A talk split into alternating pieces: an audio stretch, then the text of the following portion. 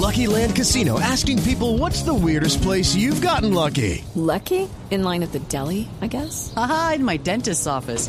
More than once, actually. Do I have to say? Yes, you do. In the car before my kids' PTA meeting. Really? Yes. Excuse me, what's the weirdest place you've gotten lucky? I never win and tell. Well, there you have it. You can get lucky anywhere playing at LuckyLandSlots.com. Play for free right now. Are you feeling lucky? No purchase necessary. Void where prohibited by law. 18 plus. Terms and conditions apply. See website for details. Me acaba de llegar el último reporte de Andemos, en donde dice, mi estimado Andrés, que las motos en Colombia crecieron un 31.6% en el mes de abril.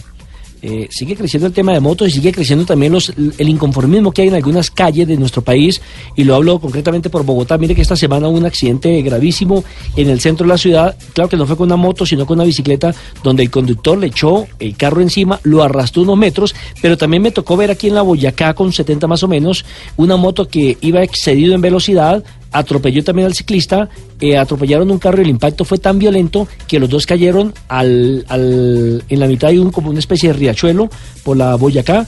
En ese separador cayeron allá afuera. Incluso tuvieron que cerrar tanto la avenida Boyacá de norte a sur como viceversa para poder atender a los heridos y creo que también hubo un muerto en ese momento. Lo que pasa es que uno no, pues, no se para para no ser más trancón. Pero es impresionante el tema de los accidentes que hoy se registran a través de las motocicletas. Y, re, y insistimos, las culpables no son las bicicletas, ni los culpables son las motos, son quienes las conducen. Así es. El crecimiento es del 31.6%, mi estimado Andrés. Es decir, que eh, digamos que este resultado obedece al represamiento que hubo de las matrículas durante el mes de marzo, ocasionado increíble por las elecciones parlamentarias y por la Semana Santa. Y el segmento de mayor crecimiento fue el de las motos de entre 250 y 500 centímetros cúbicos con un 78.8% según la variación del mes de abril del año pasado.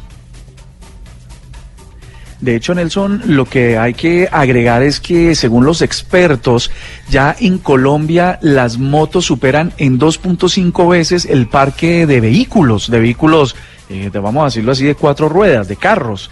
Esto es una cifra muy significativa, no está mal, no decimos que, se, que, esté, que sea algo que sea punible el hecho de tener una moto, lo contrario puede servir y es muy útil para eh, algunos negocios y para muchas familias que no tienen la posibilidad del carro. Lo que sí es que estamos un poquito eh, tardíos en reaccionar a normatividades que puedan hacer más eh, amigables o entendibles las normas que aplican para unos y otros.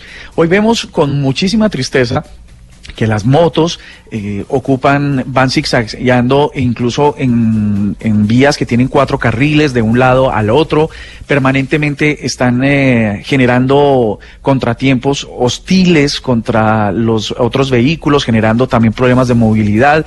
Hay una tensión muy alta a la hora de conducir entre unos y otros y hay una competencia, la, incluso ¿no? con un poquito de violencia, ¿no? Hay, hay una competencia en las vías. Y, y, hay ocasiones, sí, perdón, Andrés, que, donde que parece entonces... esto un gran premio de MotoGP. Estamos en un semáforo y se ven...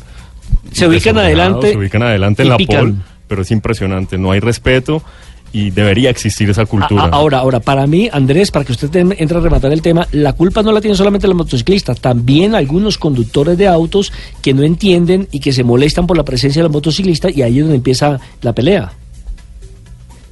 Sí, es una cosa muy difícil. Hay una cifra que usted reveló, Nelson, que me parece muy importante que, que la discutamos un segundo, y es el hecho de que el 78% de ese 36 en el que aumenta las ventas de motos en Colombia son eh, de mayor a 250 centímetros cúbicos. Y voy a poner un ejemplo muy rápido, a ver ustedes en la mesa que me dicen, y nuestras superpoderosas allá en Mazda. Eh, resulta que uno en Colombia no, no tiene mucho sentido comprarse un Maserati, un Ferrari, un, uh, un, Lamborghini, a pesar de que ya los hay, porque no hay un sitio donde uno pueda uh, usar la potencia real de ese vehículo en velocidad. Es que la, El, potencia la norma máxima... dice que tiene que llegar hasta 80 kilómetros claro. por hora. Eh, Entonces, en una sola uno vía. compra motos entre y, 200. Y, y, y en, en una sola vía 80 y 100 eh, cuando es doble carril. Y eso en algunos casos muy cortos, ¿no? Yo he visto letreros de 100 que apenas tienen como 500 metros de, de, mientras viene la otra norma de bajar otra vez a 80. Entonces, comprar unas motos de entre 250 a 1000 centímetros cúbicos, que es el aumento más significativo, es como para qué tenemos unos dispositivos y unos vehículos tan potentes y tan veloces si aquí las normas ni las condiciones estructurales de las vías permiten tal capacidad de esos dispositivos. Estamos totalmente de acuerdo. En conjunto en el mercado de vehículos de dos ruedas en el país se ubicó, atención, en el mes de abril 45.916 unidades con respecto a 34.903 del año inmediatamente anterior, es decir, casi 9.000 motos más se vendieron. Qué barbaridad, qué barbaridad y pues la industria tiene que seguir creciendo pero que crezca también esa cultura en las calles. Primero la cultura y segundo la infraestructura, porque creo que van de la mano. La falta de cultura es evidente en nuestro país, incluso cuando estuvo alcalde de Mocus intentó cambiar ese pensamiento del, del peatón bogotano, del conductor bogotano, pero lamentablemente dejaron perder eso. Como no había plática allí de por medio, no se siguió adelantando esta campaña. Y lo segundo, que ninguno de los alcaldes ha hecho eh, la revisión en la infraestructura para poder eh, hacer más calles, hacer más carreras. Ni siquiera han arreglado las que hay pues mucho menos van a construir algunas nuevas.